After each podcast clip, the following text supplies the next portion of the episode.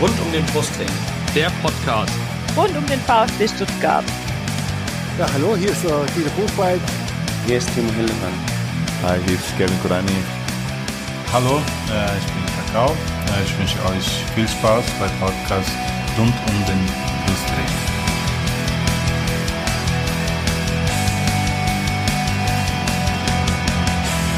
Herzlich willkommen zum Podcast rund um den Brustring. Mein Name ist Lennart. Und mein Name ist Yannick. Und dies ist Folge 71 des Podcasts rund um den Brustring. Thema ist heute natürlich, auch wenn es schon eine Woche her ist, das 0 zu 1 des VfB beim VfL Osnabrück. Und da wir Länderspielpause haben, so ein bisschen die aktuelle Lage des VfB. Und wir wollen heute sprechen über diese Sachen mit Jonas. Äh, Jonas kennt ihr auf Twitter als VfB taktisch.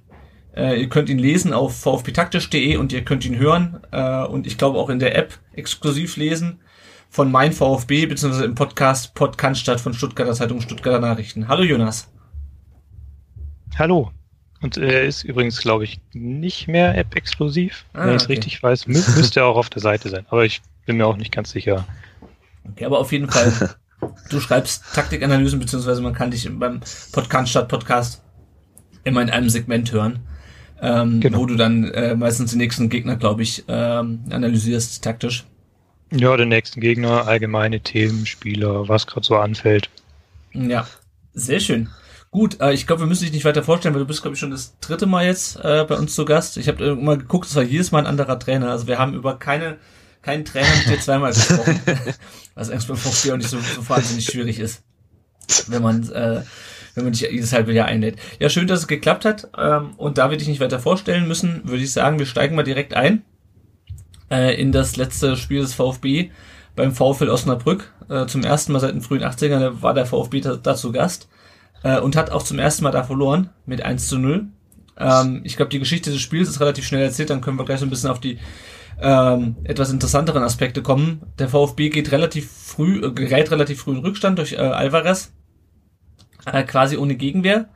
Äh, kommen wir gleich noch drauf zu sprechen und läuft dann quasi äh, 87,5 Minuten diesem Rückstand hinterher, hat einige gute Chancen. Gonzales vergibt zweimal aus spitzem Winkel. Bartstubers Kopfball wird geklärt, Distanzschüsse von Clement und Stenzel kommen dazu. Dann hat äh, Askasiba noch übers Tor geschossen und Gadoui auch. Und am Ende steht es 1 zu 0. Ähm, ja, womit fangen wir am besten an? Ich weiß nicht, vielleicht fangen wir mit dem 1 zu 0 an. Ähm, könnt ihr euch erklären, wie Osnabrück so ohne Gegenwehr äh, so früh ein Tor schießen kann.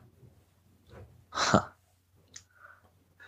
Jonas, du darfst als Erster. äh, ich würde vielleicht äh, noch herausstellen, dass äh, da auch ein ganz guter Gegner dazu gehört, dass man so ein Tor macht.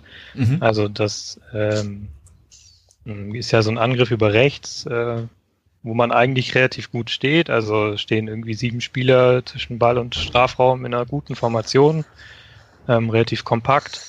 Mm, und dann kommt halt dieser, dieser ganz lange Ball äh, in diesen, auf den freien Spieler im Strafraum.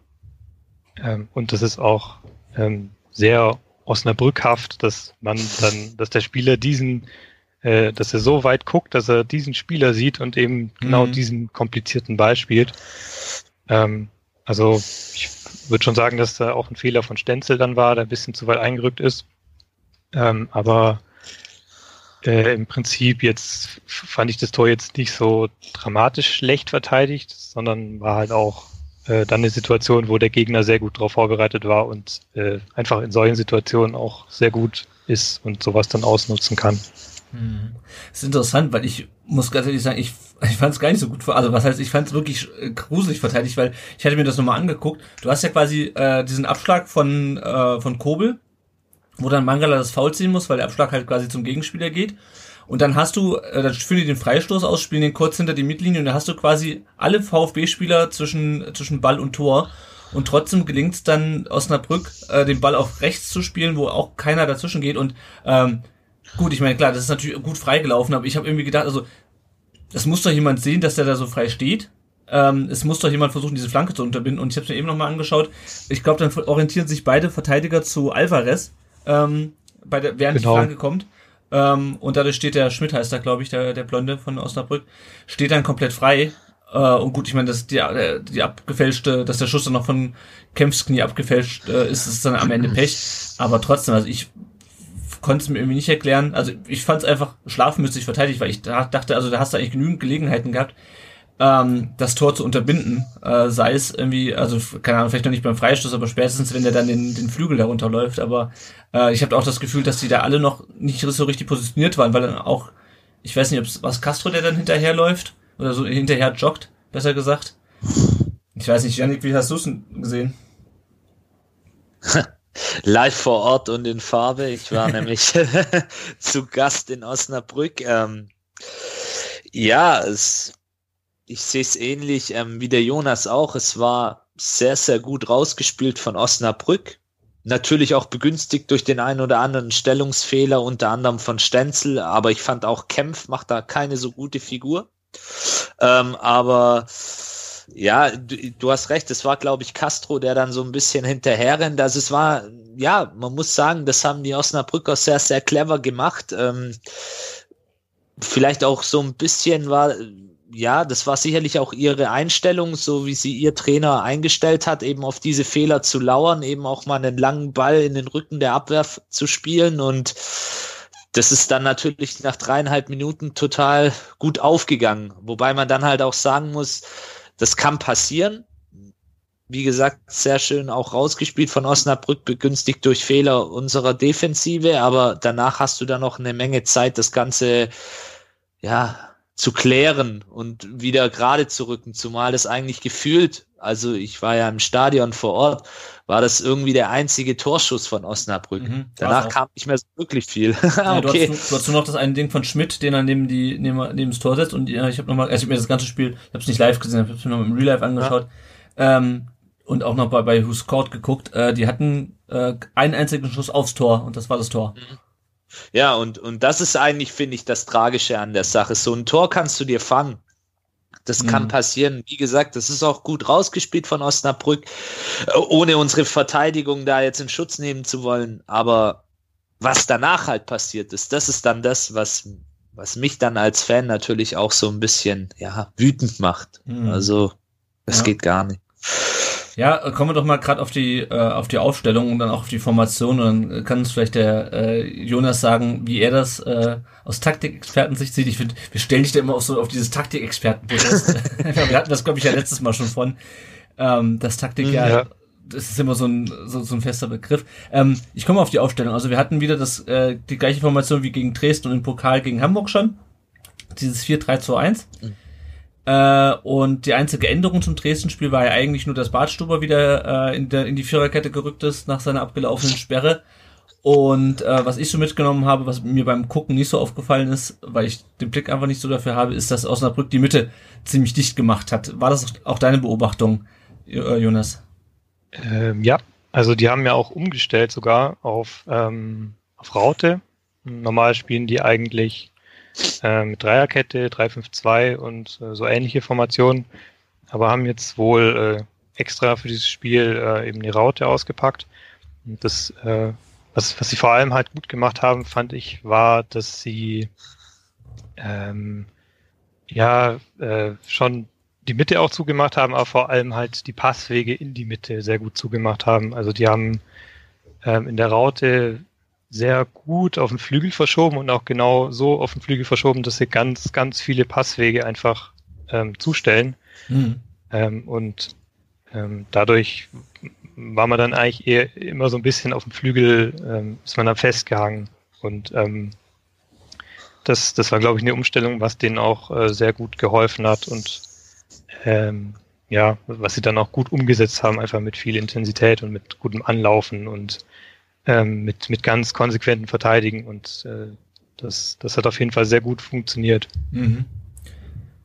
Und ist das, ähm, was, was hätte, wie hätte Tim Walter darauf reagiert, also anders gefragt, also wir sind ja offensichtlich nicht zum Torerfolg gekommen. Lag das an, daran, dass die Spielweise von Tim Walter, also dass quasi Daniel Thune damit Tim Walters Spielweise ein bisschen geknackt hat, oder äh, lag es eher daran, wie die Mannschaft es umgesetzt hat?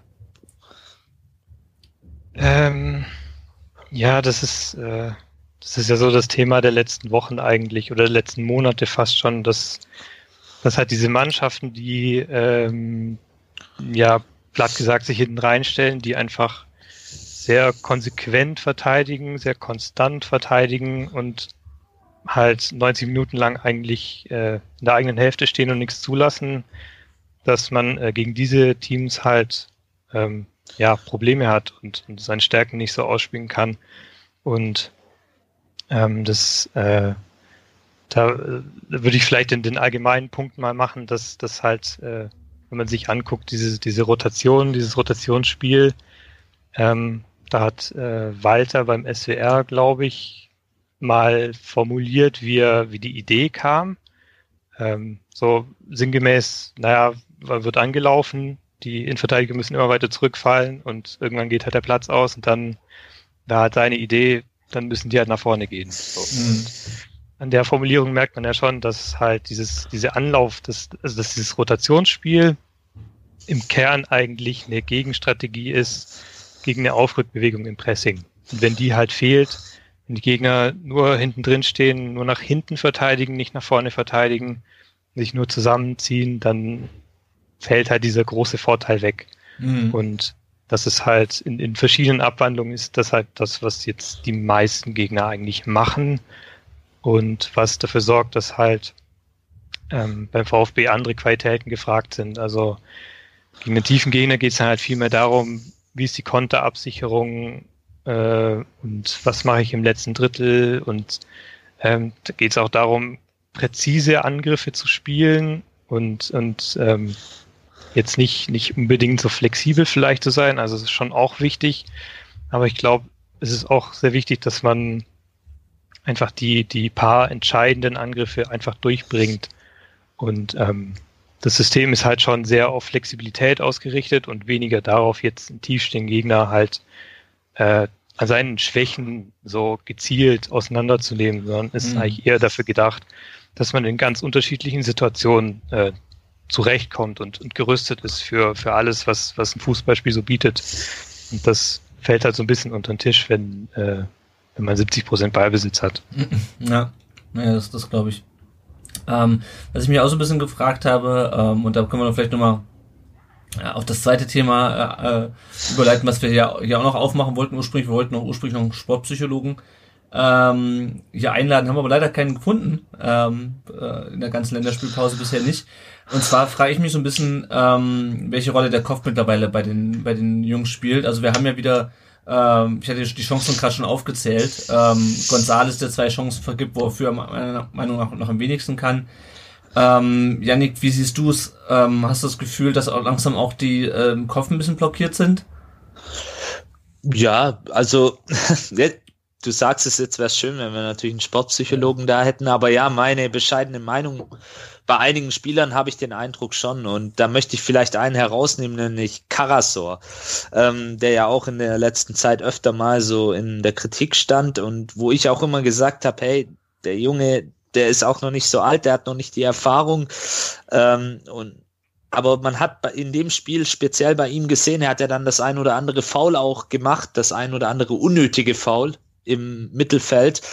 Und ja, man kann der Mannschaft ja nicht mal den Willen absprechen. Sie haben ja wirklich nach dem 1-0, dann sind dagegen angerannt, dann hast du vorne zwei dicke Chancen durch Gonzales und Askasiba das ist schwierig. Es ist wirklich sehr, sehr schwierig. Das ist eine Frage, ähm, weil ich habe gewusst, die wird heute gestellt in der Podcast-Aufnahme und ich habe mir den ganzen Tag ähm, den Kopf darüber zerbrochen und habe auch mit Arbeitskollegen darüber geredet, die nicht VfB-Fans sind, sondern eher anderen Vereinen im Süden zugewandt sind und ähm, die haben dann ja, auch gesagt, der eine meinte, ja, es ist der Kopf, der hat selber mal Oberliga gespielt und hat das dann aus Sportlersicht mir versucht zu erklären.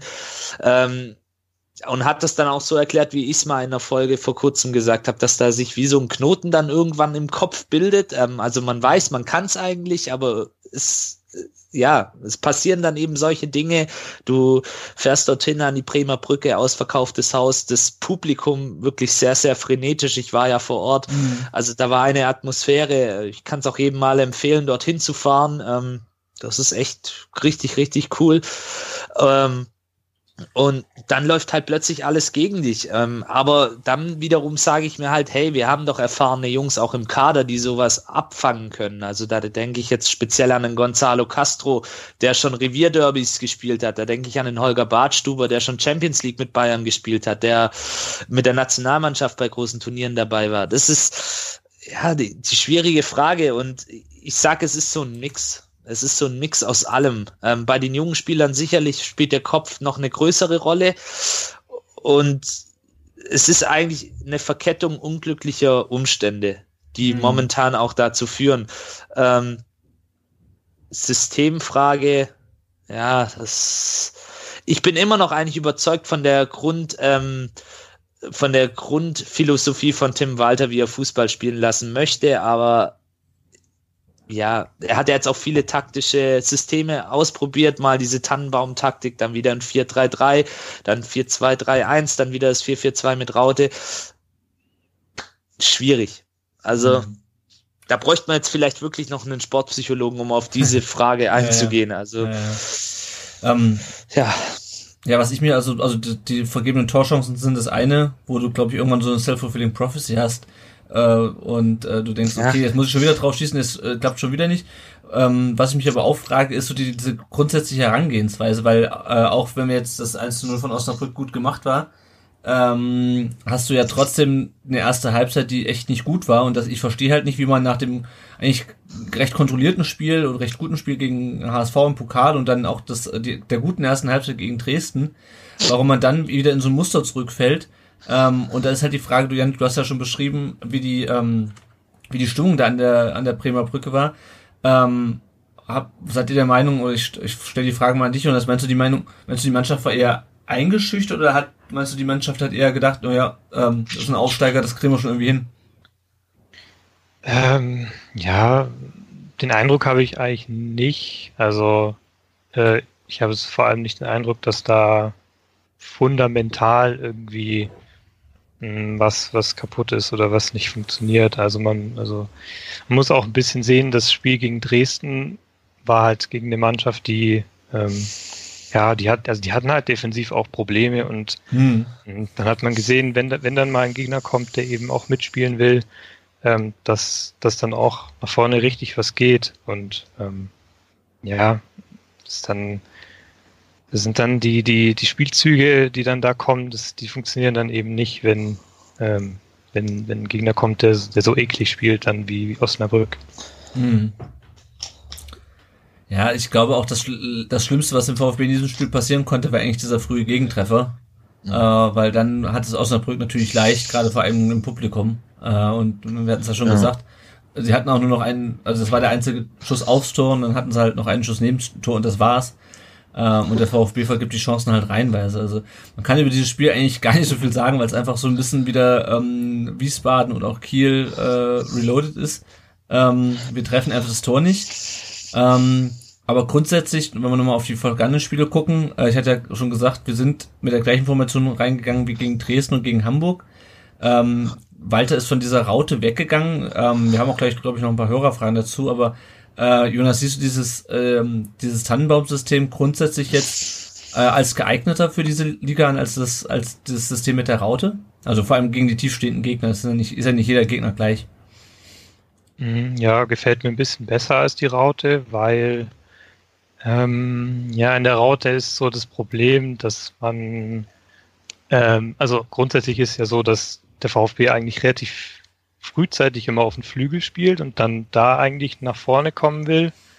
Ähm, also ist jetzt nicht, nicht zwingend so, aber gibt, glaube ich, ein paar Faktoren, wegen, die, wegen denen das so ist. Aber auf jeden Fall ist es halt so, bei der Raute ähm, gibt es dann halt immer viele ausweichende Bewegungen von äh, aus der Spitze, also vom Zehner und von den Stürmern. Und ähm, man versucht dann relativ oft einfach den äh, linearen Ball die Linie lang auf diesen Spieler zu spielen und ähm, der hat dann halt schlechtes Sichtfeld und eine Bewegung nach außen und dann kommst du halt nicht mehr nach innen. Mhm. Und beim 4-3-2-1 finde ich das ganz gut gelöst, dass man ähm, also im Prinzip spielt man ja mit, mit fünf zentralen Mittelfeldspielern und ähm, es gibt so diese, diese Pärchenbildung von, von Zehnern und Achtern, also Ähm, die Achter spielen relativ breit, die Zehner spielen auch relativ breit und die teilen sich so ein bisschen ähm, auf beiden Flügeln so Flügel und Halbraum auf. Mhm. Und ähm, kann man halt mit, mit, mit den beiden so ein bisschen mehr kombinieren. Da kommt dann noch ein Außenverteidiger dazu. Dann kommt man so ein bisschen mehr äh, mit Wucht von hinten nach vorne und muss nicht diese, ähm, diese ausweichenden Bewegungen, ähm, die, die kann man sich einfach sparen, die, die, die so ein bisschen, die so ein bisschen schwierig sind und den Zug aus den, aus den Aktionen und den Spielzügen nehmen. Ähm, deswegen fand ich das ein bisschen besser. Ähm, aber ich glaube, der große Nachteil von dem System ist halt, dass die Besetzung relativ ähm, ja eindimensional ist. Also man muss halt schon, wenn man diese Pärchenbildung macht zwischen 10 und 8, dann müssen halt auf der 10 auch zentrale Mittelfeldspieler spielen, damit sie halt in den Räumen, in denen die Achter sich bewegen, halt auch zurechtkommen. Mhm. Da kann dann halt kein, äh, kein Gonzales und kein Klimovic spielen, sondern dann sind da halt äh, Clement und Förster, die dann ähm, ja, wo dann halt ein bisschen, ja, das, dieses Stürmer, äh, dieses Stürmerpotenzial fehlt, die Läufe in die Tiefe vielleicht ein bisschen fehlen, die Dribblings vor allem ein bisschen fehlen. Das war, finde ich, ein großes Problem gegen Osnabrück, dass, äh, dass man nicht vom Flügel mal in die, in die Mitte gedribbelt ist. Deswegen ist das für mich so ein bisschen der große Nachteil von dem System. Aber im Prinzip finde ich das eigentlich relativ gut und finde, dass da auch eine bessere Kombination äh, vom Flügel zum Tor hin stattfinden. Also das ist ein ganz schönes Beispiel sind äh, das 2-0 und das 3-0 gegen Dresden. Also mhm. wenn man sich die Tore mal anguckt, ähm, ist, glaube ich, der, der gleiche Spielzug eigentlich, dass der Außenverteidiger einen diagonalen Pass spielt. Hm, der wird dann eben weitergeleitet hinter die Abwehr und dann gibt es eine, äh, eine flache Hereingabe oder einen Querpass und dann äh, einen freien Abschluss und Tor. Mhm. Also so sowas, äh, das ist schon auch neu gewesen, finde ich. Hm, hm, hm. Jo, ähm, ich weiß gar nicht, was ich, was wir noch, also ich würde mal sagen, wir leiten einfach mal, wir gucken uns einfach mal die Hörerfragen an, äh, die wir bekommen haben, weil da werden auch noch ganz viele Sachen angesprochen, ähm, die mir, ich mir auch noch aufgeschrieben hatte. Äh, der Brain Train hat sich sehr gefreut, dass du zu Gast bist, weil du wohl in der letzten äh, Podcast-Folge irgendwie unterschlagen wurdest oder in der vorletzten. Ähm, er hätte ein paar Fragen. Ich lese einfach mal vor at Brenttrain21 Twitter. Er schreibt, äh, erstens, Walter wechselt oft gegen, äh, gegen, wechselt gegen Ende oft die Doppelspitze Gomez Al ein. Die Laufwege von beiden funktionieren meiner Meinung nach nicht gut. Die stehen sich auf dem Weg. Wie sieht Jonas das? Ja, Jonas, wie siehst du das? ähm, ja, also sind halt schon ähnliche Spielertypen, klar. Und äh, sind halt beides auch Spieler, die halt in Strafraum ziehen, die äh, sich in Schnittstellen bewegen an der Abseitslinie. Ähm, also im Prinzip schon irgendwie äh, das Potenzial haben, sich selber zu blockieren.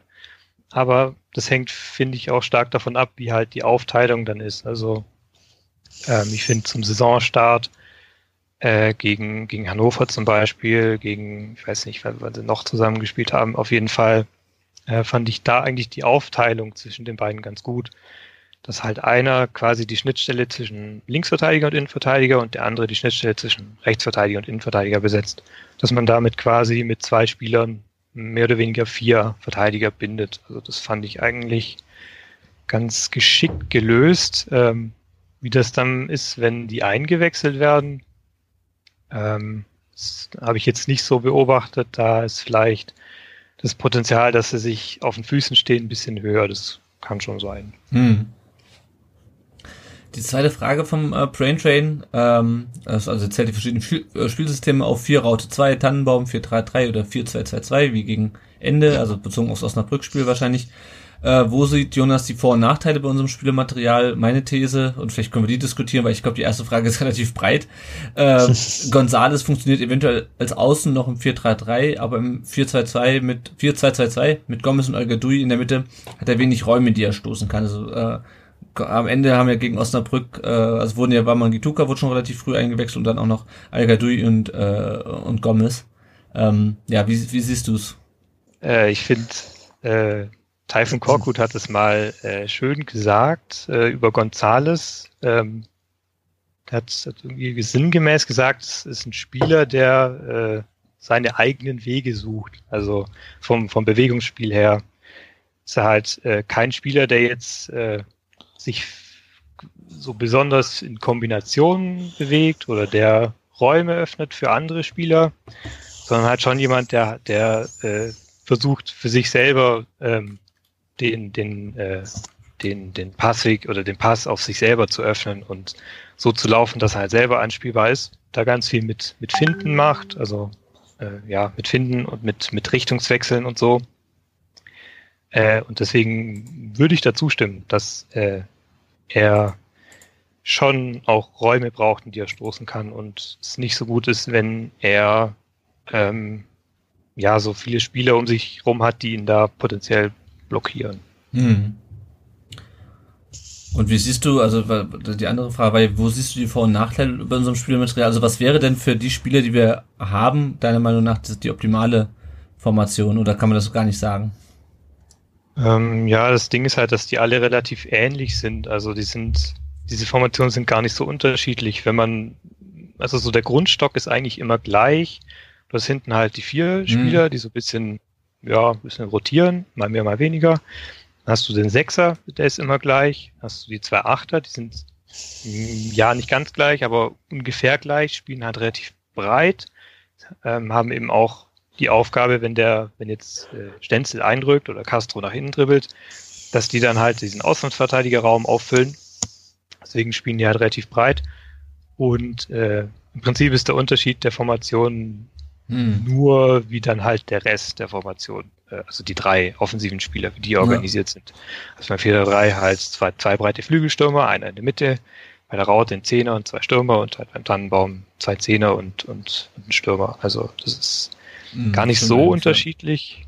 Äh, hängt halt, also ich glaube, Walter hat das auch mal gesagt, dass es äh, ähm, nur zum Teil auch taktische Gründe hat. Also ich habe ja gerade das 4-3-2-1 schon ähm, was dazu gesagt, dass ich das auch gut finde, aber ähm, da geht es, glaube ich, auch, äh, wenn ich das äh, richtig in Erinnerung habe, darum, dass, äh, dass, ähm, dass man die Spieler, die halt, die man einbauen will, die vielleicht auch im Training gut sind, äh, dass man die halt äh, einbaut und die drin haben will und dass das dann auch so ein Stück weit das System definiert. Mhm. Und die dritte Frage vom Ed Rangen ist, was sind die Vor- und Nachteile von Karasor, Askasiba und Mangala auf der 6? Wie verändert sich das Spiel jeweils defensiv und offensiv? Ähm, ja, ähm, Karasor ist halt der Spieler, der eigentlich für diese Rolle am besten passt, äh, weil, ähm, weil er, ähm, also es ist halt eine relativ komplexe Rolle eigentlich weil man halt sich so bewegen muss, dass man nicht, äh, also wenn, wenn jetzt ein, also, also grundsätzlich mal muss man halt den Sechserraum eigentlich öffnen und man muss sich da raus bewegen, damit halt äh, die anderen Spieler, die Innenverteidiger, teilweise die Außenverteidiger da rein rotieren mhm. können. Ähm, und das muss man halt so machen, dass man, ähm, dass man dem halt nicht auf den Füßen steht und dass man aber auch gleichzeitig äh, irgendwie selber äh, auch ein Anker ist in diesem Sechserraum, wenn jetzt keiner da rein rotiert oder sowas, dass man halt trotzdem anspielbar ist aus allen Richtungen und den Ball in alle Richtungen weiter verteilen kann als einziger Sechser, weil halt auch ähm, die nächsten Spiele zur Unterstützung relativ weit weg sind. Also äh, breite Achter habe ich schon gesagt, äh, Offensive spielt auch relativ hoch. Also der hat halt nicht so viel Unterstützung dann und muss da unter Umständen relativ komplizierte Aufgaben lösen. Mhm. Ähm, und Karasor ist halt jemand, der da die, die taktischen Fähigkeiten vor allem mitbringt und äh, auch im Passspiel äh, so in den Details sehr gut ist, der auch Glanzlichter hat im, im Passspiel, finde ich. Ähm, der da eigentlich, also diese Rolle eigentlich perfekt ausfüllen kann, nur ist er halt noch nicht auf dem Niveau, dass er das perfekt machen kann. Und ähm, ja, er macht einfach noch zu viele Fehler, kann man, glaube ich, so festhalten. Mhm. Und äh, ja, Askasiba ist halt, äh, äh, fehlt es, glaube ich, vor allem an der Technik dann in diesen engen Situationen. Ist halt dafür defensiv perfekt eigentlich für die Rolle, ist je, in jeder Situation eigentlich hinterm Ball. Wenn, wenn ein Ball verloren geht, kann immer sofort nachsetzen. Das ist eigentlich super für ihn. Äh, nur mit dem Ball halt ein bisschen schwierig. Und ähm, Mangala ist halt von denen der äh, technisch und athletisch Beste wahrscheinlich. Und ähm, da fehlt es dann halt an den taktischen Fähigkeiten so ein bisschen. Also äh, Positionierung und äh, wo dreht er sich auf und welche Pässe spielt er und wie gewichtet er die und so weiter. Also sind, sind schon sehr unterschiedliche Spielertypen, die, die auch für unterschiedliche Spiele dann vielleicht mhm. äh, passend sind. Also ich fand ähm, Mangala gegen Regensburg zum Beispiel zu bringen, war irgendwie eine ganz gute Idee, weil ähm, da halt vor allem Pressing-Resistenz gefragt war gegen Regensburg, weil die halt schon extrem viel Druck machen und da ist ähm, Mangala im Prinzip dann auch äh, eine, eine ganz gute Wahl, weil der halt wirklich gar keinen Ball eigentlich verliert und man dann äh, eben diese taktischen Nachteile dann in Kauf nimmt. Also sind schon sehr unterschiedliche Typen da, wo jetzt keiner absolut perfekt äh, die Rolle ausfüllt, aber eben ganz unterschiedliche Stärken und Schwächen haben. Mhm. Also ich fand Manga jetzt beispielsweise auch gegen, gegen äh, Osnabrück überhaupt nicht gut. Ich hatte das Gefühl, dass er viel zu häufig dieses Jahr irgendwie verheddert hat im Mittelfeld. Ähm, der Ray Bucanero, das kommen wir, das passt vielleicht ganz gut dazu, der schreibt, ähm, im Mittelfeld habe ich das Gefühl, dass die Spieler auf Positionen eingesetzt sind, auf denen sie ihre Stärken nicht entfalten können. Woran liegt es eurer Meinung nach, dass die Formkurve vieler Spieler nach unten zeigt? Ähm, ja, ich weiß nicht, also ich meine, bei Escassiva hatte ich halt so ein bisschen das Gefühl, der konnte bisher, als wir in der ersten Liga gespielt haben und äh, sich kein Gegner eigentlich reingestellt hat gegen uns, ähm, konnte der seine Stärken ganz gut ausleben, weil seine Stärken halt vor allem waren, äh, nach hinten ab, nach hinten rennen und äh, Bälle wegkrätschen. Äh, und jetzt, wo nach hinten keiner ist, den er wegkrätschen kann, äh, habe ich so ein bisschen das Gefühl, dass er noch seine Rolle so ein bisschen sucht. Ich weiß nicht, wie ihr das seht. Ich fand seine Rolle eigentlich zuletzt ganz okay, dass er so irgendwie ja, so eine, so eine Achterrolle halt ist, bisschen, bisschen vorstoßen kann. Und vielleicht im 4-3-2-1, wenn dann noch ein Zehner ist, bei ihm nicht so, ähm, nicht, nicht so ganz viel kreative Verantwortung übernimmt, sondern halt eher der Zehner die Bälle abholt und er vorne reingeht. Das fand ich eigentlich ganz okay. Ähm, aber ja, diese, ja, ist halt schon, also defensiv wäre halt schon extrem wichtig eigentlich auf der, auf der 6, aber passt da halt ähm, ja einfach spielerisch nicht rein. Das ist ein bisschen, das ist schon ein bisschen suboptimal, würde ich auch sagen. Hm. Ähm, der die Ad Superheroes at Super for Heroes fragen, wir würden gerne diskutieren, ob man in so einer Phase der Saison Spieler mit einer guten Form aus unteren Ligen mal in die Startelf stellen kann. Massimo, Massimo Klimovic oder ganz extrem Eckloff. Äh, aus unserer Sicht denkbar, aus unserer Sicht denkbar, was sagt der Taktikexperte?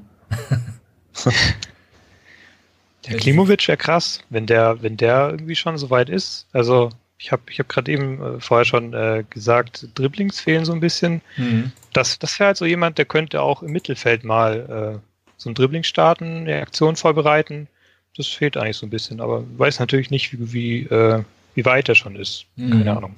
Also er wird ab und zu mal in der, in der Zweitmannschaft auf jeden Fall eingesetzt. In der Oberliga halt. Ähm, Massimo äh, auch. Also Massimo hat ja, glaube ich, schon mal auch gespielt gegen, ich weiß nicht, wird er gegen Hamburg am Ende eingewechselt? Ich weiß es gar nicht mehr. Ähm, und äh, gut, Eckloff, ich meine, Eckloff spielt jetzt A-Jugend. Äh, ich glaube, das ist dann noch schon ein ziemlich gewaltiger Sprung. Ähm, ich weiß nicht, ob du ihn irgendwie mal äh, hast spielen sehen. Jonas? Nee, nee, noch nie. Ja. Keine Ahnung. Ja, ja also ist, glaube ich, auch schwierig, das, das zu beurteilen, weil der Sprung äh, vom Jugend in den, in den Herrenfußball dann doch ähm, ziemlich großer ist. Äh, wir gehen mal weiter durch die Fragen durch.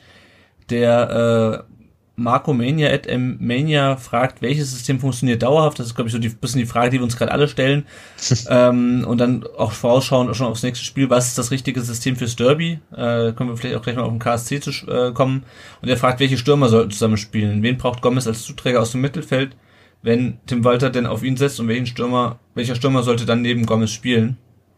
Ähm, ich frage mich gerade so ein bisschen, ob Gomez überhaupt, ob überhaupt auf, äh, auf Gomez noch gesetzt wird, weil den habe ich die letzten äh, Spiele überhaupt nicht mehr gesehen. Also ich weiß, dass er eingewechselt wurde, das habe ich hinterher auf der ähm, auf dem Spielbericht gesehen, aber ähm, auf dem Platz gesehen habe ich ihn halt nicht. Aber vielleicht fangen wir mit der ersten Frage an. Ähm, welches System also du hast ja gerade schon gesagt, eigentlich ist der, der, der Unterschied nicht groß äh, und äh, es hängt immer so ein bisschen vom Gegner ab. Gibt es ein System, was dauerhaft funktioniert, deiner Meinung nach? Oder ähm, was musste Tim Walter ändern, ähm, damit wir nicht ständig in so Situationen reinlaufen, wie es halt gegen, gegen Osnabrück? Hast du dann Patentrezept? Also ähm, es gibt so eine Sache, wenn ich irgendwie beim VfB was zu sagen hätte, hätte es, glaube ich, der eine Punkt, den ich äh, den ich so aus, aus taktischer Sicht irgendwie äh, interessant fände, den mal, den mal äh, äh, sich darüber Gedanken zu machen, nämlich, dass man ähm, also der VfB ist halt von, von der Struktur her eigentlich eine Mannschaft, äh, die äh, plakativ gesagt haben halt viele Spieler außen, viele Spieler vorne, ein paar hinten.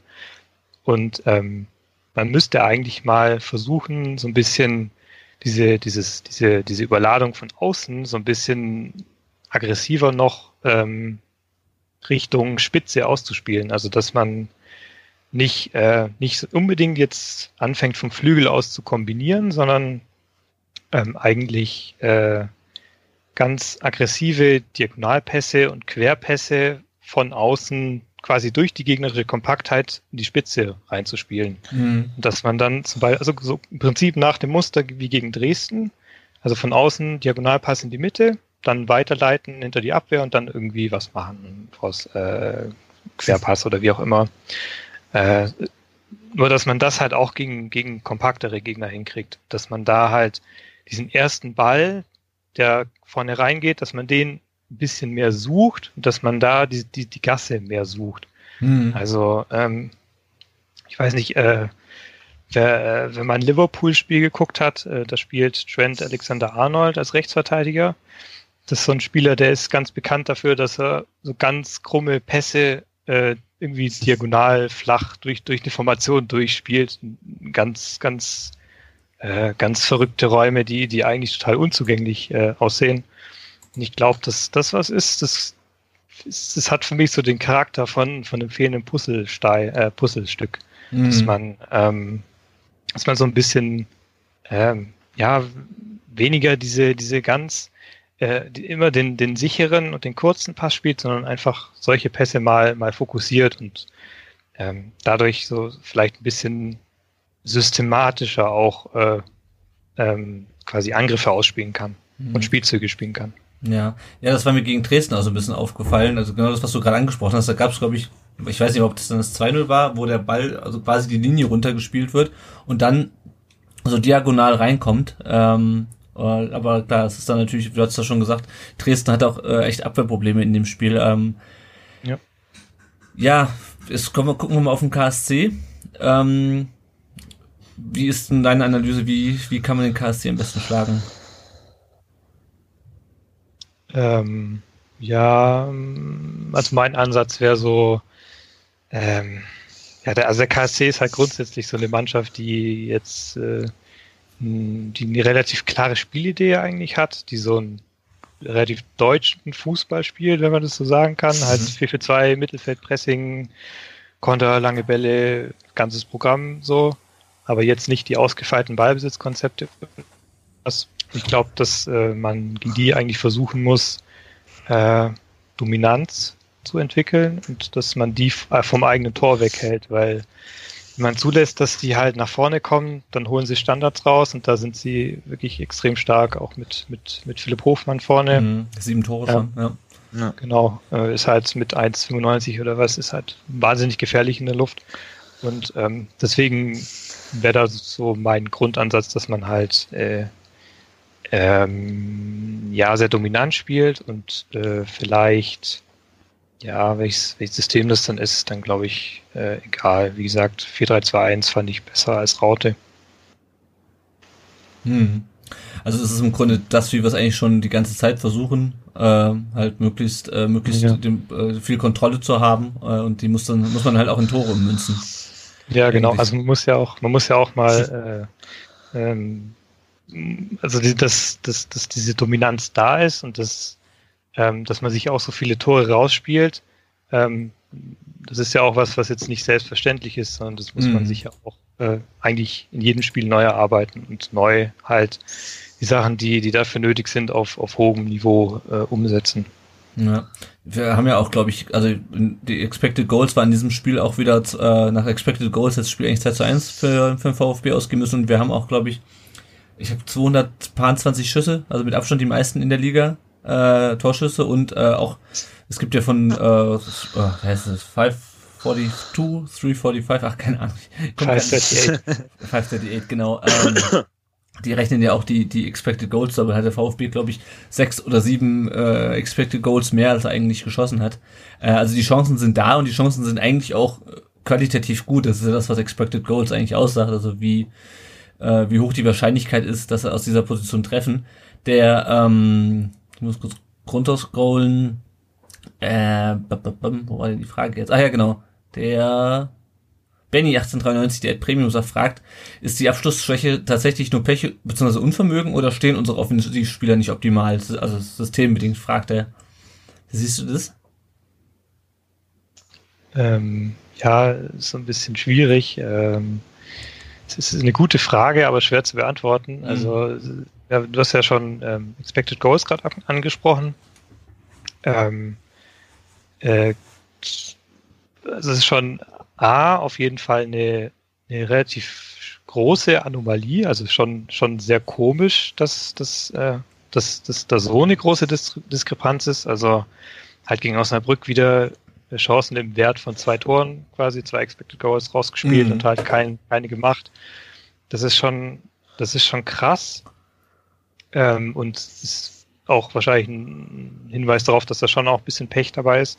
Aber ähm, auf der anderen Seite kann man halt auch sagen, naja, mh, hm, es gibt auch Mannschaften, die, ähm, wo man weiß, dass die ähm, konstant besser sind als Expected Goal oder schlechter. Also äh, besser weiß man auf jeden Fall, dass das halt für Lucien Favre Mannschaften gilt, weil die halt zum Beispiel ähm, einfach in der Offensive sehr auf Präzision aus sind und alles Prinzip perfekt sauber rauskombinieren und dann halt wahnsinnig saubere Abschlüsse kriegen und dann halt auch äh, mehr reinmachen als andere Mannschaften aus vergleichbaren Positionen. Mhm. Also das, man kann sich glaube vorstellen, dass das schon, dass es schon möglich ist, dass man äh, auch systematisch äh, irgendwas falsch macht, dass man weniger Tore schießt, als jetzt zum Beispiel Expected Goals ähm, sagt und hängt natürlich auch immer dran äh, davon ab, was das Modell oder wie gut das Modell jetzt ist, wie viele Faktoren da drin sind. Also hm, ja, je weniger Faktoren da drin sind, desto eher kann halt mal äh, äh, ein Faktor eine Rolle spielen, der halt eben nicht in diesem Modell ist. Und ähm, also kann man sich, glaube ich, auf jeden Fall vorstellen, dass da auch ein systematisches Problem mit drin steckt. Aber äh, also es ist halt schon krass. Äh, VfB hat irgendwie 28, noch was Expected Goals, mhm, glaube ja, ich, ja. mittlerweile. Und 20 geschossen ist halt schon verrückt. Ja. Ich will den Janik auch mal wieder reinholen. Ähm, also wir hatten ja über das System Walter in Kiel hatten wir schon ein paar Folgen schon gesprochen mit dem Pike vom Holstein Kiel Podcast. Ähm, äh, der Michael Seiler äh, fragte, ist das System kom zu komplex für die Spieler? Und was ich mir so ein bisschen gefragt habe, wir spielen ja schon, also wir haben ja schon relativ viele Spiele gehabt, wo ich das Gefühl hatte, die Mannschaft spielt, ähm, erhebt so ein bisschen den Ballbesitz zum Selbstzweck und spielt dann eher nochmal einen Sicherheitspass.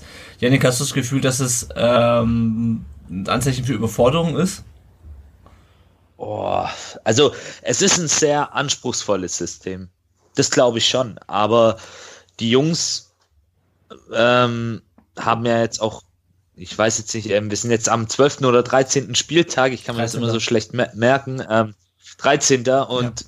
da kann ich eigentlich schon von Fußballprofis erwarten, dass sie dieses System jetzt noch nicht zu 100% perfekt beherrschen, aber dass ich wenigstens schon Ansätze sehe einer Verbesserung, gerade was die Effektivität und die Chancenverwertung und der Punch nach vorne anbelangt.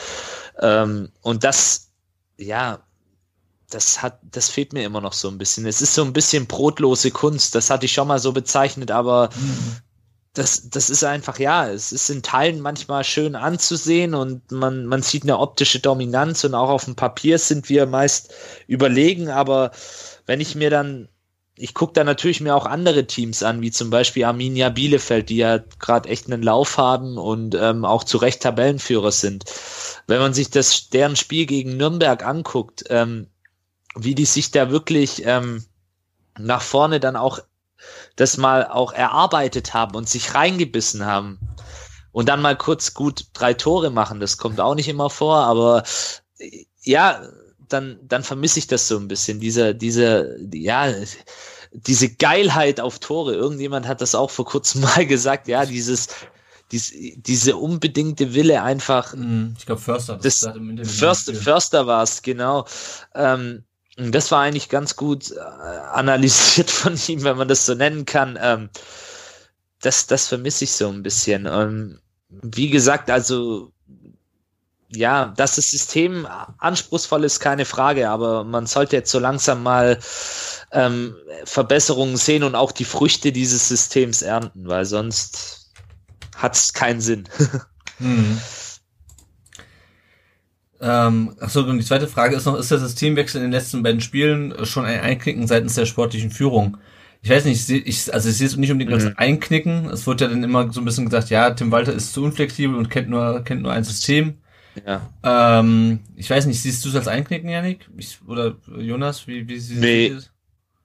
Also, also ich sehe es weniger als ein Einknicken. Ähm, man muss sich ja auch ein Stück weit auf einen Gegner einstellen. Und ähm, gegen Hamburg im Pokal war das richtig, richtig gut. Da hat man auch ein Stück weit versucht, diese Partie, die ja auch nur zwei Tage zurücklag, ähm, so ein bisschen die Fehler oder die, die, ja, die falsche Herangehensweise so ein bisschen zu korrigieren ohne dabei jedoch komplett ähm, das Grundsystem zu verleugnen.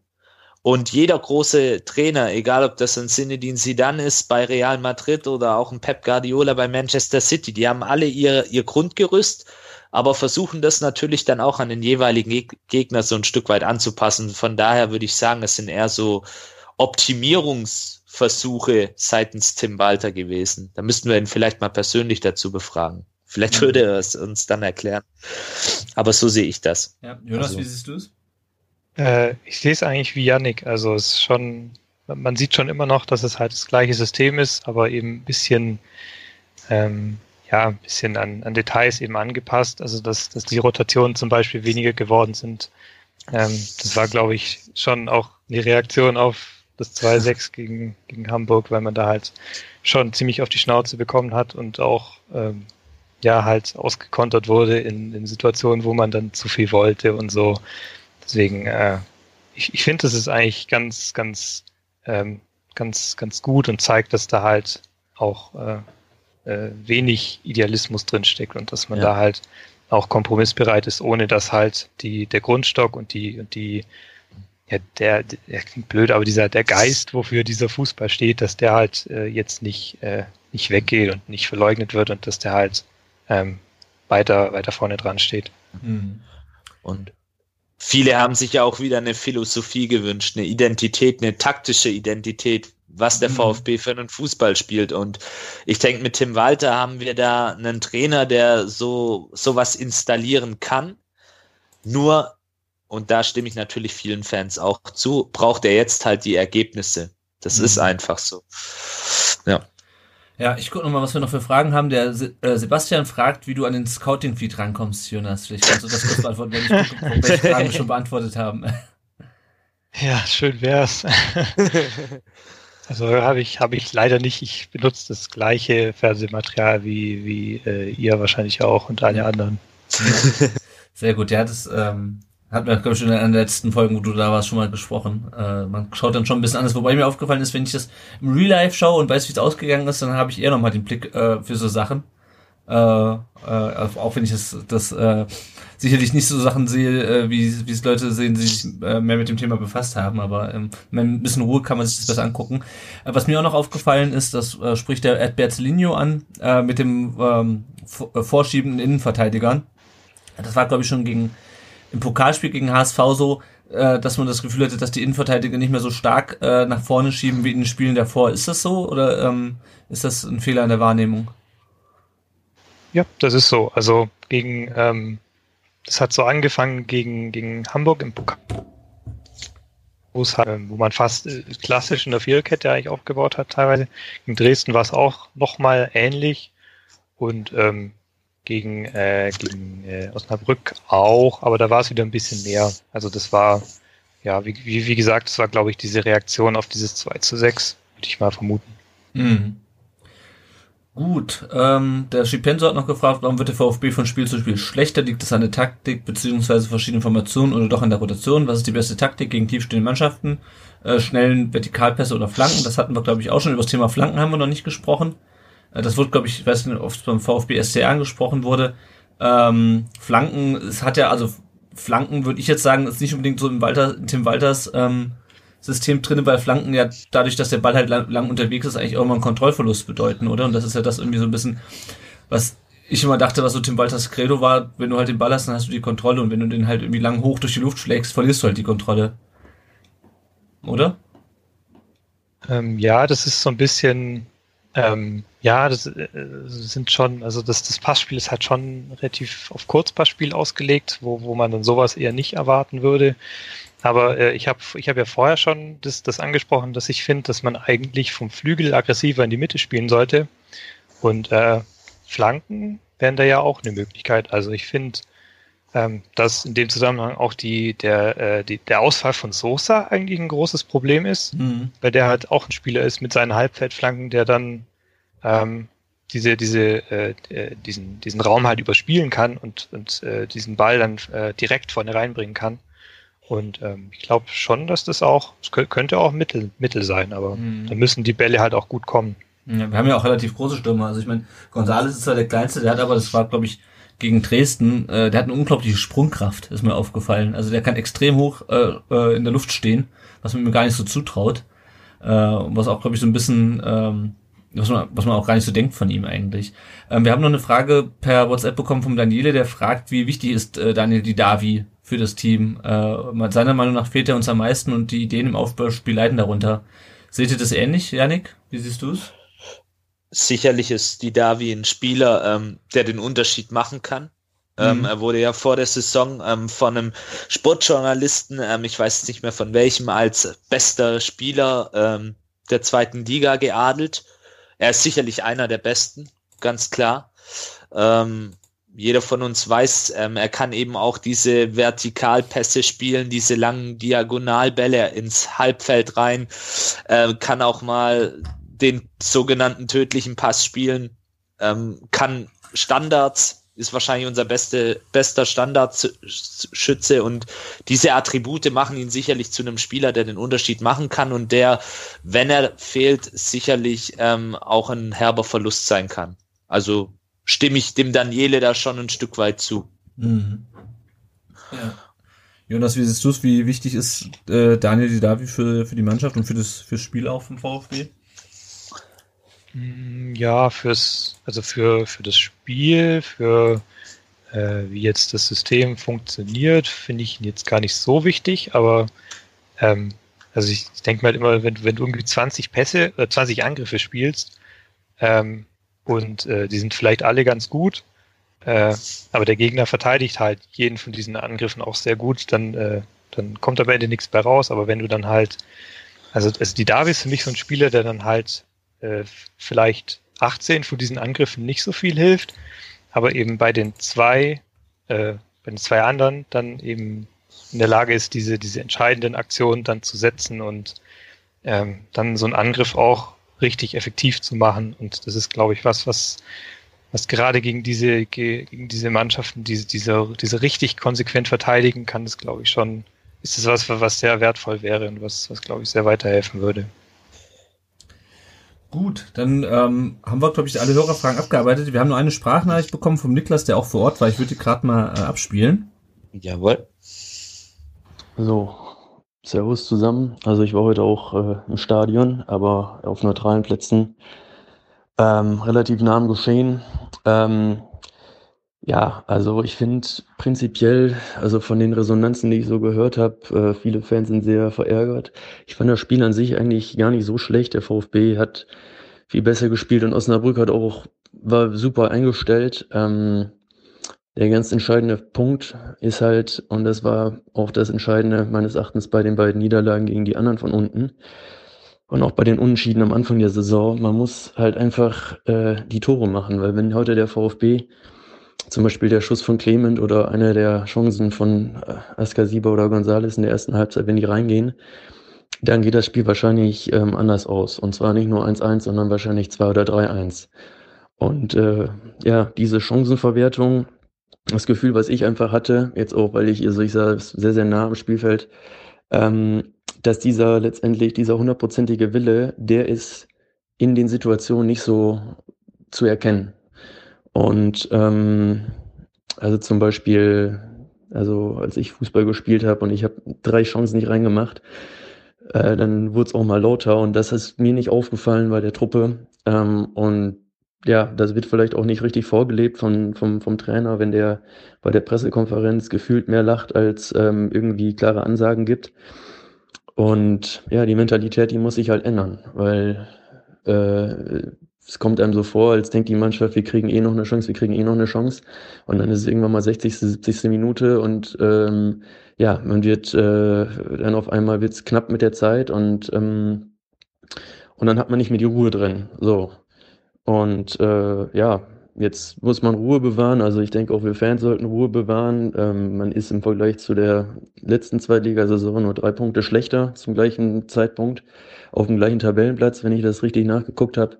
Nichtsdestotrotz ähm, muss die Devise jetzt ganz klar sein, dass man die nächsten Spiele, also bis zur Winterpause, dann ja, maximal Ausbeute am besten rausholt. Ähm, und vor allem meines Erachtens muss sich die ganz klare Devise ändern von dieser lockeren, easy Stimmung auf eine, ja, wir müssen verdammt noch mal die Buden machen Stimmung. Und man hat es ja auch gesehen, wenn wir früh das Tor machen, so wie gegen Hamburg oder gegen Dresden, dann ist einfach eine andere, ähm, eine andere Sicherheit drin. So. Ja, vielen Dank euch. Ich hoffe, ich konnte euch weiterhelfen und in alter Frische. Ja, genau. Das war die Sprachnachricht vom Niklas. Den Namen hatte ich, glaube ich, vorher nicht gesagt. Äh, vieles hat er schon angesprochen. Äh, er hat, glaube ich, ganz gut übergeleitet, ähm, auch zur Stimmung. Ähm, wenn wir jetzt mal auf den Tabellenstand gucken, wir sind jetzt Dritter, äh, sind äh, fünf Punkte hinter Bielefeld, die haben äh, Nürnberg, Janik, du hast es schon angesprochen, 5 zu 1 mhm. äh, weggehauen. Äh, am Montag äh, war das, glaube ich, ein Montagsspiel. Äh, wir sind drei Punkte in der Hamburg. Die haben in äh, Kiel auch lange zurückgelegen, haben dann später noch den Ausgleich gemacht und stehen drei Punkte vor Heidenheim und Aue. Ähm, und jetzt steht halt das Derby äh, vor der Tür. Ähm, was meint ihr denn? Äh, also die Stimmung, wie die Stimmung ist, das brauche ich, glaube ich, keinem zu erzählen. Ähm, warum die Stimmung so ja. ist nach den letzten Jahren, glaube ich auch nicht. Ähm, was meint ihr denn, kippt die Stimmung, wenn das Derby auch noch verloren gehen sollte? Also kippt sie vor, denn sie ist ja schon ein bisschen am Kippeln, ehrlich gesagt. Also aus Fansicht durchaus, weil das Derby natürlich eine Prestigeangelegenheit ist. Äh, Karlsruhe hat seit 1965 nicht mehr in Stuttgart gewonnen.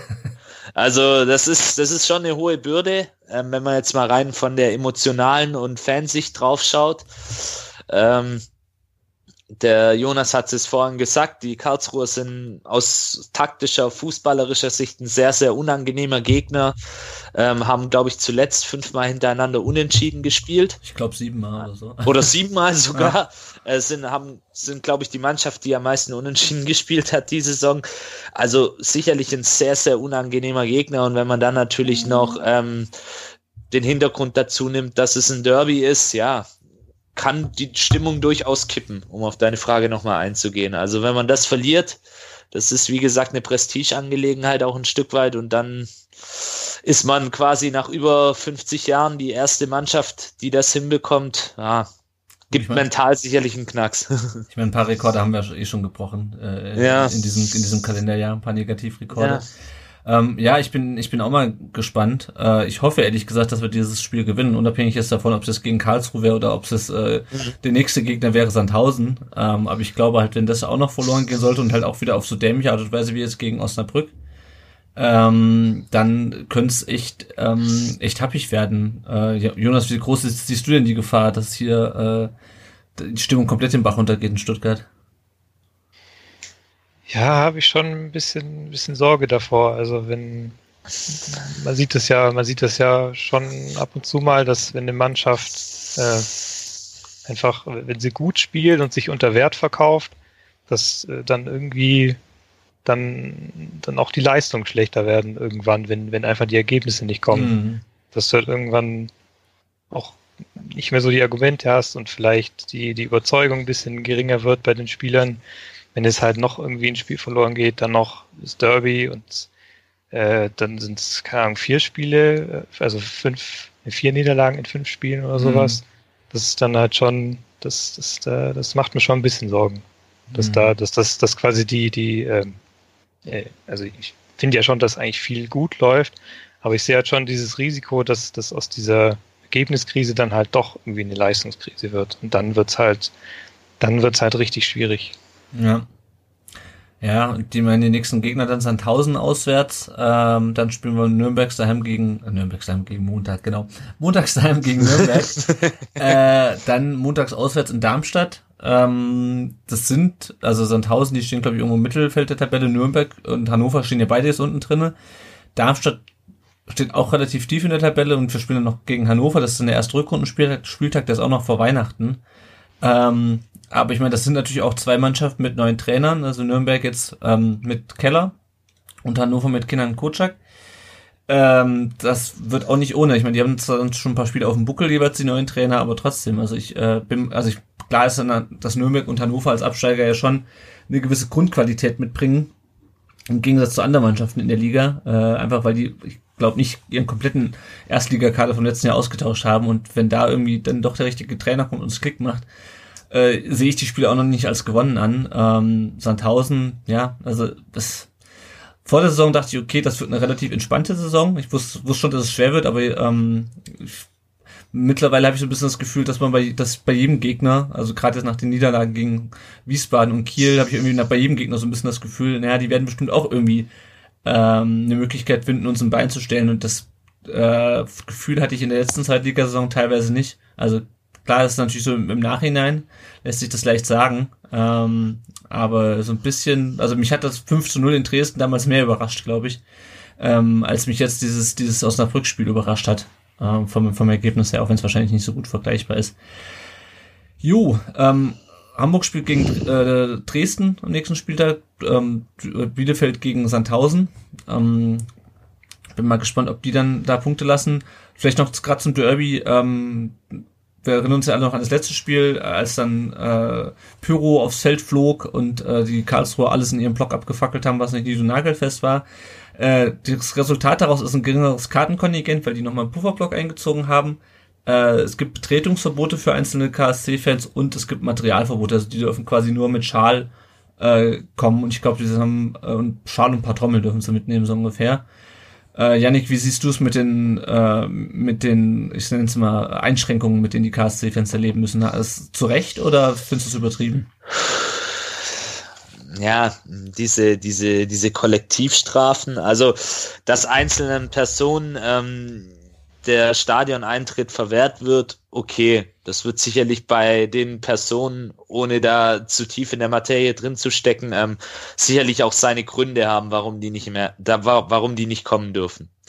Ähm, anders sehe ich ähm, auch wenn es Karlsruher sind und die jetzt nicht gerade zu meinen besten Freunden gehören, ähm, sehe ich es bei der Sache ähm, mit dem Materialverbot. Damit bestraft man ja die gesamte Fanszene in Karlsruhe. Und ich glaube nicht, dass die gesamte Fanszene in Karlsruhe ähm, das Verhalten äh, in der letzten Zweitligasaison gut heißt.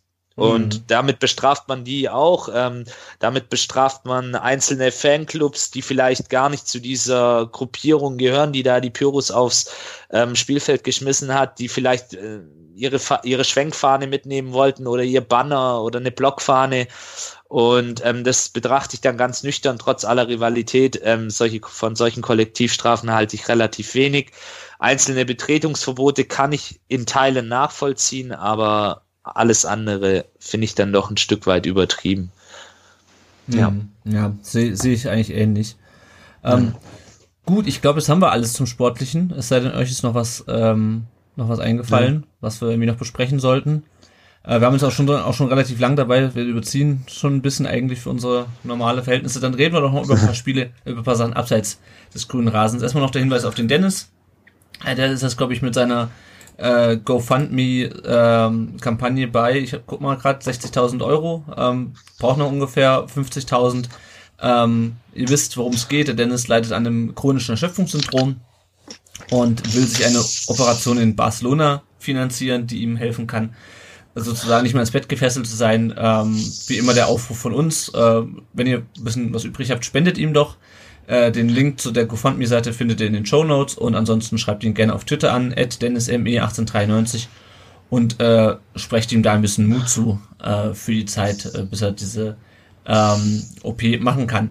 Dann, Janik, warst du beim VfB Kabinenfest, da wollten wir eigentlich letzte Folge drüber sprechen mhm. schon, aber dann warst du nicht da. Ähm, erzähl doch noch mal ganz kurz, wie war's?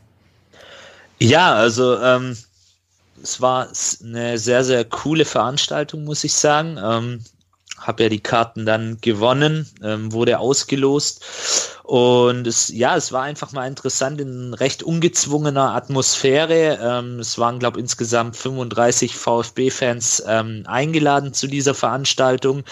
Ähm, nach einer Stunde kamen dann die Spieler. Es waren es hat sich alles ähm, rund um den Kabinentrakt und dann eben ähm, im Spielertunnel raus äh, in den Stadion-Innenraum abgespielt. Ähm, man konnte mit den Jungs einfach sprechen, ins Gespräch kommen. Ähm, besonders erwähnen möchte ich da ähm, Hamadi Al-Gadoui, ähm, unseren Erik wird's freuen, mit dem habe ich mich ein paar Minuten unterhalten dürfen.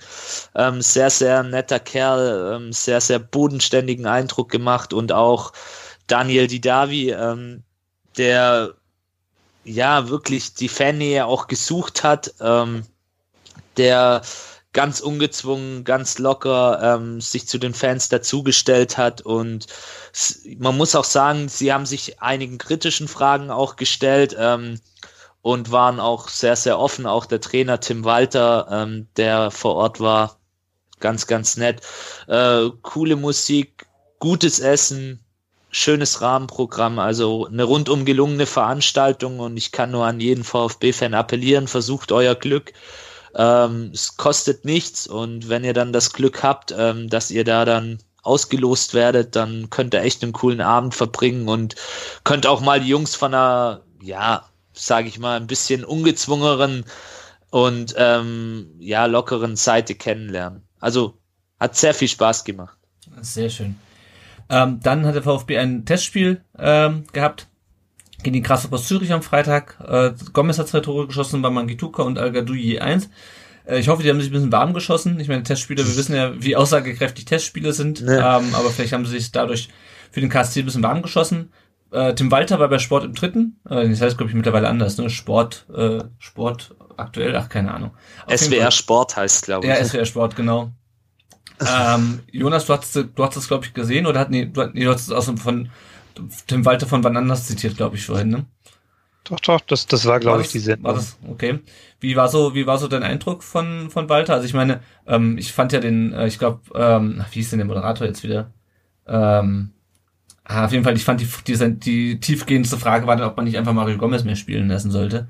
Äh, also von der Frage, die Fragestellung war, wie häufig, wie so häufig in dieser Sendung nicht so äh, gut, aber wie fandst du äh, Tim Walter so in der, in der Sendung?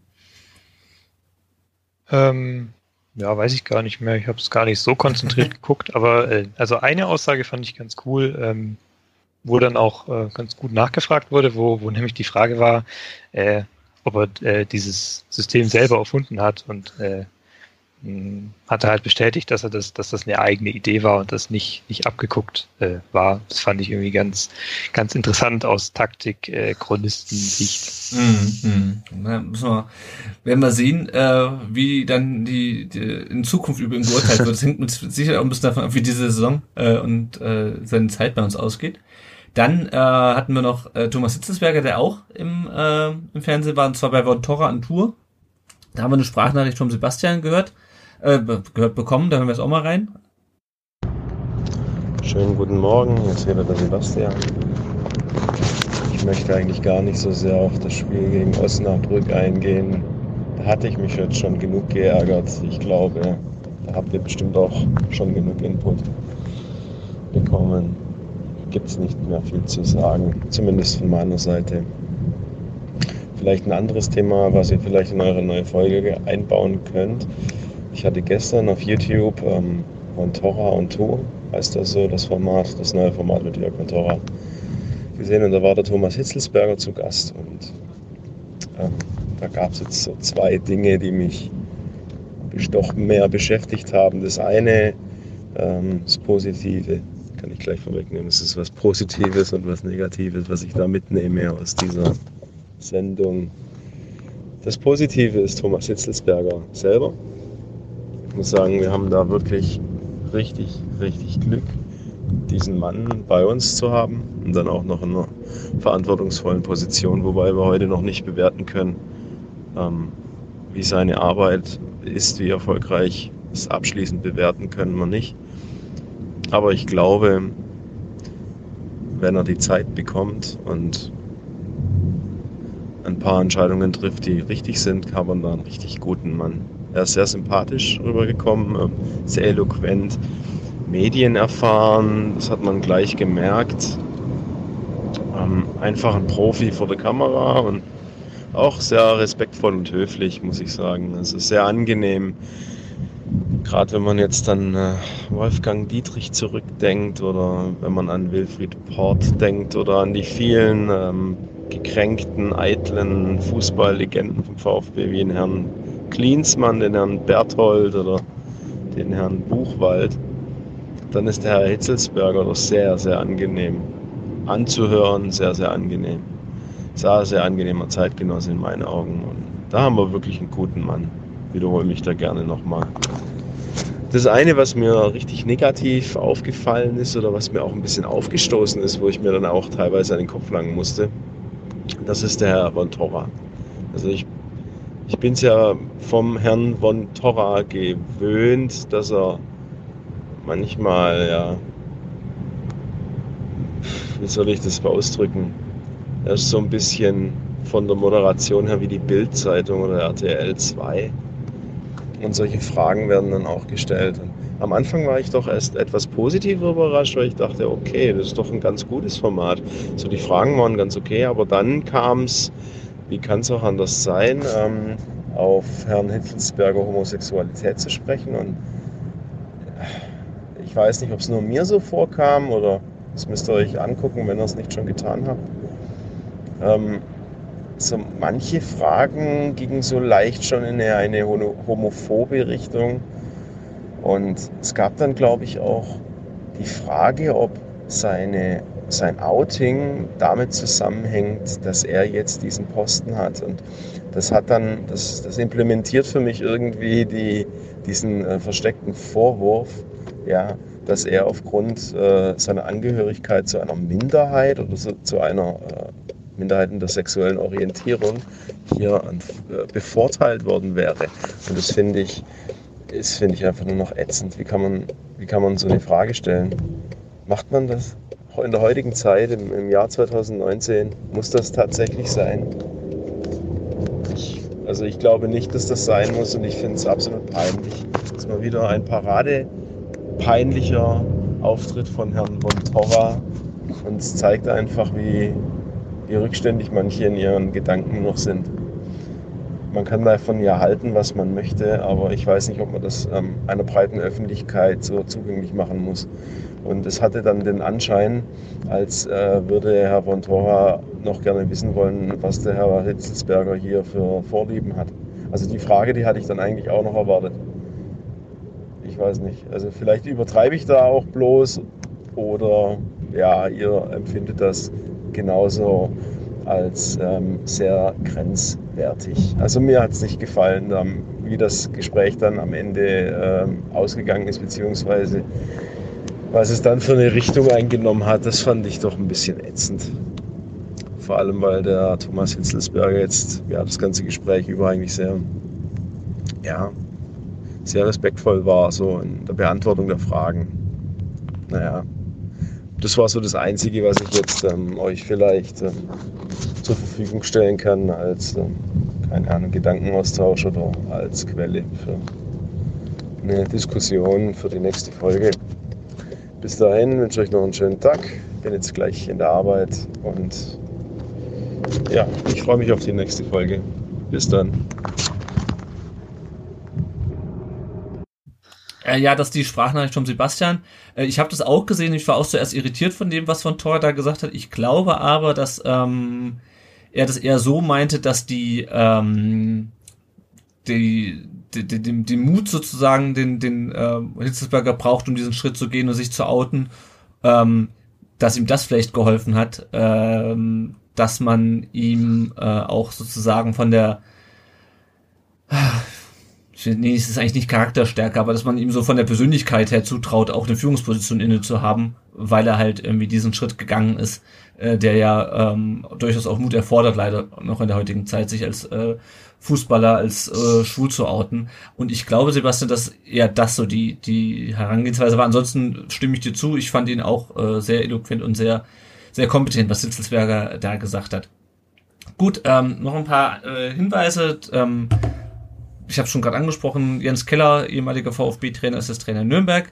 Hannes Wolf, ich weiß nicht, ob schon bestätigt, das ist äh, wird Trainer in Genk, äh, trainiert dann Champions League äh, diese Saison und Horst Held wird wohl Sportdirektor in Köln. Ähm, so viel zu den Ex-VfB-Lern.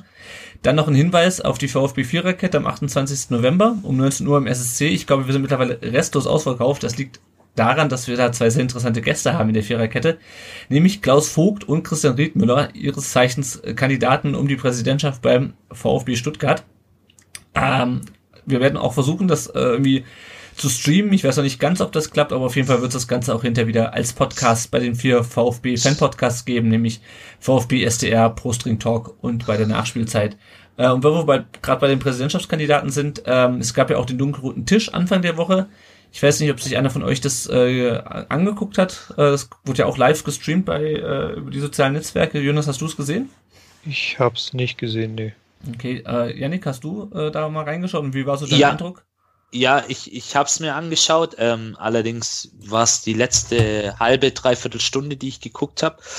Ähm, ja, mein Eindruck war der, ähm, beide durchaus sehr offen, ähm, wobei, aber das ist jetzt nur mein persönlicher Eindruck, Klaus Vogt ähm, ja ein, ein Stück weit lockerer war und ähm, Christian Riedmüller so, ja, ähm, doch sehr, äh, ja, wie soll ich sagen, sehr theoretisch. Also ich glaube, ähm, Christian Riedmüller ist mehr so der Theoretiker und Klaus Vogt ist auch eher ein Praktiker, wobei ich beiden durchaus zutraue, das Amt des VfB-Präsidenten zu begleiten. Ähm, ich möchte mir da jetzt auch noch keinen Eindruck für mich persönlich oder für meine Wahl dann letztendlich machen, aber das war so mein Eindruck. Ähm, teilweise fand ich die Fragen aus dem Publikum ein bisschen ähm, komisch, um es mal vorsichtig auszudrücken. Ähm, ich erinnere mich da an so einen Herrn, ähm, der recht unverschämt immer so dann so nachgefragt hat. Ich weiß auch gar nicht mehr, um was es genau ging. Ähm,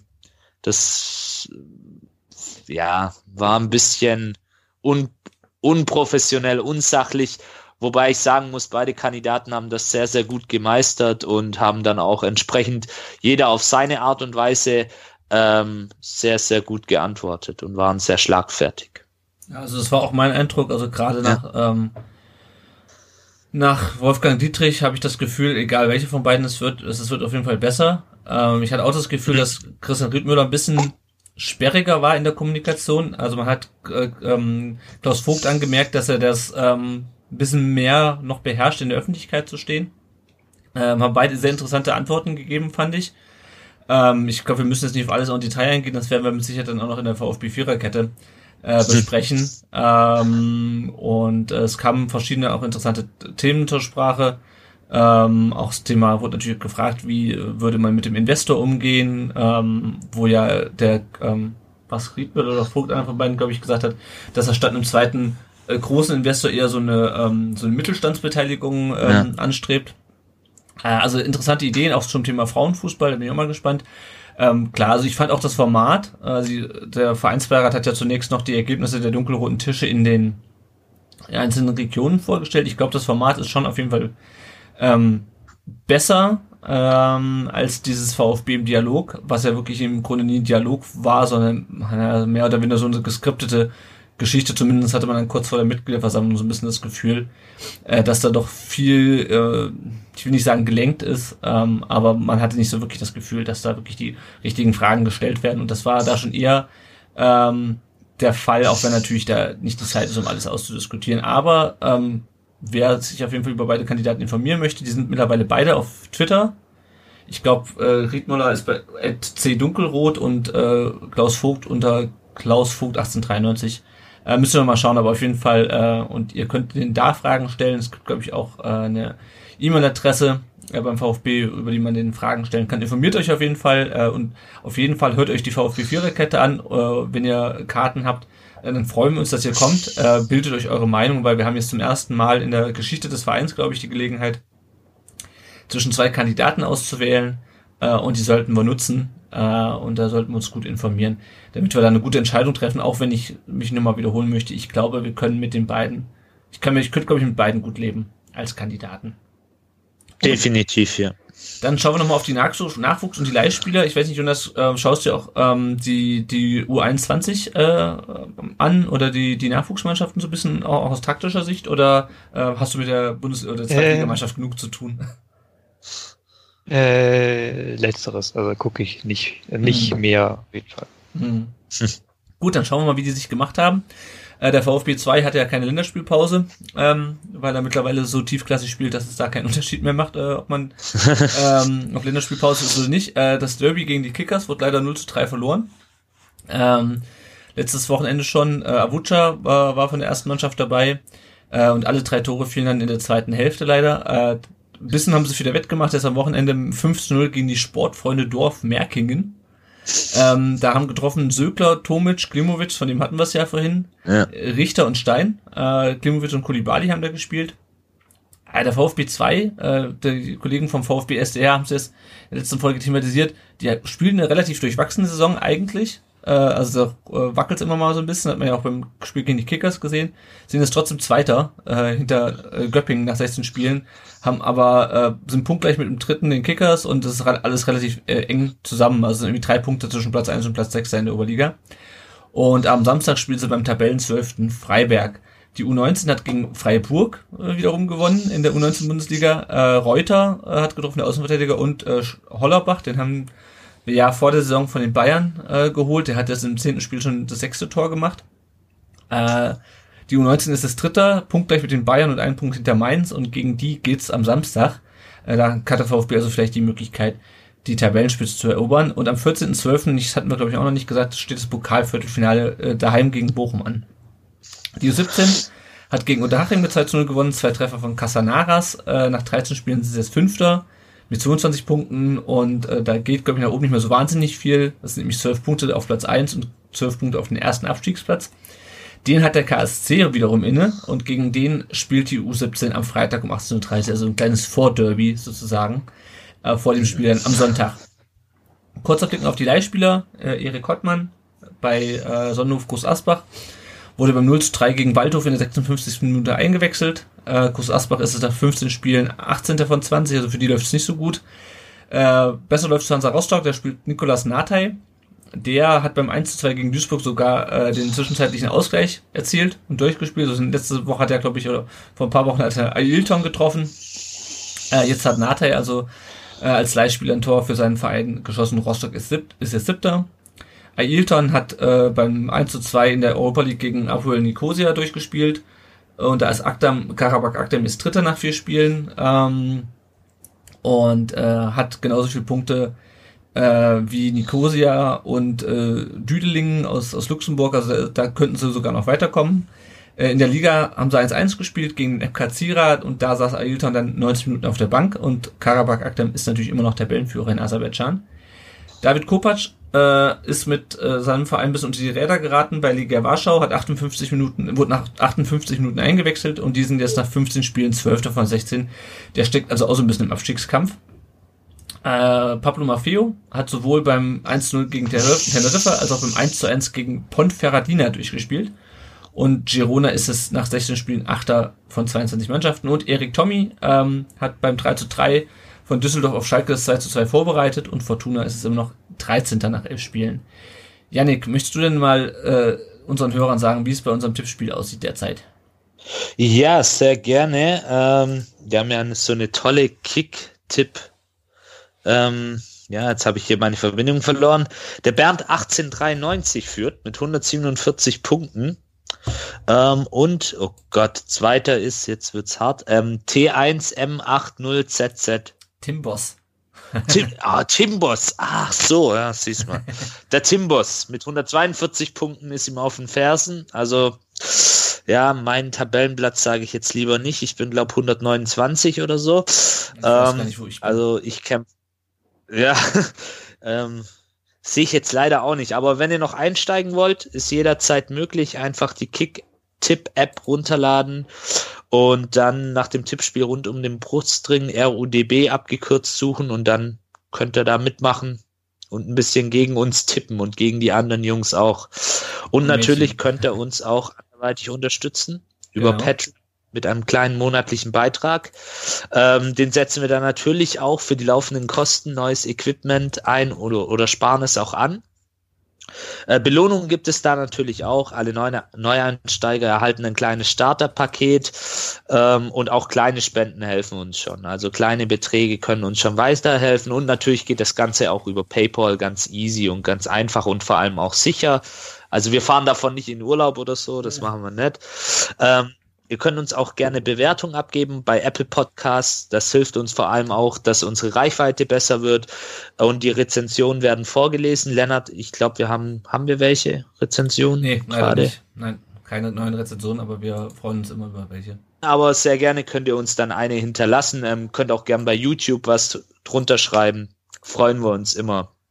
Ähm, ja, unseren Blog könnt ihr natürlich auch mal durchforsten auf unserer Internetseite www.rundumdenbrustring.de.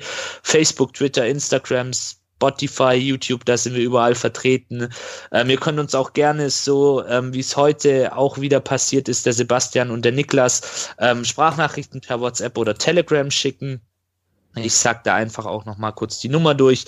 Das ist die 0157 511 08680. Einfach diese Nummer zu eurem Telefonbuch hinzufügen und uns eine Sprachnachricht schicken und die spielen wir dann ab und gehen auch darauf ein, auf eure äh, Meinungen, auf eure Inhalte, die ihr da wiedergebt. Und eure Handynummern werden natürlich vertraulich behandelt und nicht weitergegeben. Ja, und dann sind wir schon wieder am Ende unserer Folge angelangt. Ähm, erstmal vielen Dank an dich, Jonas, dass du, dir uns, äh, dass du uns deine Zeit zur Verfügung gestellt hast heute äh, und uns, äh, ich glaube, sehr interessante Einblicke auch gegeben hast ähm, zum aktu zu den aktuellen Problemen des VfB. Äh, wir haben ja auch sehr viele, nicht umsonst sehr viele Hörerfragen bekommen, äh, die an dich gerichtet waren. Also vielen Dank auf jeden Fall schon mal. Ja, sehr gerne. Danke, Jonas, ja. Und wir werden das nächste Mal aufnehmen nach dem Derby, hoffentlich als Derby-Sieger dann. Äh, wir müssen mal schauen, wie wir das in der Woche machen, weil ja dann auch noch die VfB 4-Rakete am 28. November um 19 Uhr im SSC ansteht. Ähm, wir werden das aber, denke ich, auf jeden Fall hinkriegen, ähm, da ähm, eine Aufnahme noch äh, reinzuquetschen. Wir haben lustigerweise, ich hatte ja zwischendurch mal so einen Zwischenstand gegeben, habe gesagt, okay, also unser zweiter Gast, äh, da haben wir nur Aufsagen erhalten und äh, weil ich dann nicht, noch nicht verraten hatte, was eigentlich das Konzept sein, sein sollte heute, nämlich einmal aus taktischer Sicht und einmal so aus sportpsychologischer Sicht auf äh, den VfB zu gucken, haben sich dann gleich drei Leute gesagt, ja, also ich springe gern ein. Ähm, das hat jetzt für diese Folge aufgrund der Kurzfristigkeit nicht mehr geklappt, aber wir werden mit den dreien, die sich ja gemeldet haben, dann höchstwahrscheinlich, wenn das Termin nicht passt, äh, über das Derby sprechen. Äh, Ihr könnt euch also auf eine Vielzahl von Stimmen beim nächsten, bei der nächsten Aufnahme einstellen. Gut, jetzt sind wir schon ganz schön lange dabei, länger als sonst, aber es ist ja auch Länderspielpause und es war ja auch ein wichtiges Thema. Ähm, den Jonas, den findet ihr auf Twitter unter @vfbtaktisch, äh, findet ihn auf vfbtaktisch.de, wobei du da glaube ich nur noch sporadisch ähm, was schreibst, oder? Ja, ab und zu mal, aber Mhm. hoffentlich regelmäßig, aber mal schauen. Genau. Ansonsten könnt ihr ihn regelmäßig auch hören im äh, Podcast bei den Kollegen äh, von Mein VfB, dem Podcast Podcast, wo er sein eigenes Segment hat. Äh, vielleicht hätten wir auch noch diese, dieses Tafelgekritzel heute noch so einspielen sollen für dich. Ähm, was die immer machen mit dem Jingle. Und ähm, genau, also folgt dem Jonas, äh, lest äh, seine äh, Artikel auf seinem Blog, äh, hört ihn beim, bei den Kollegen von Podcast. Und ähm, dann würde ich sagen, für diese Woche auf Wiedersehen, danke fürs Zuhören und bis zum nächsten Mal. Ciao.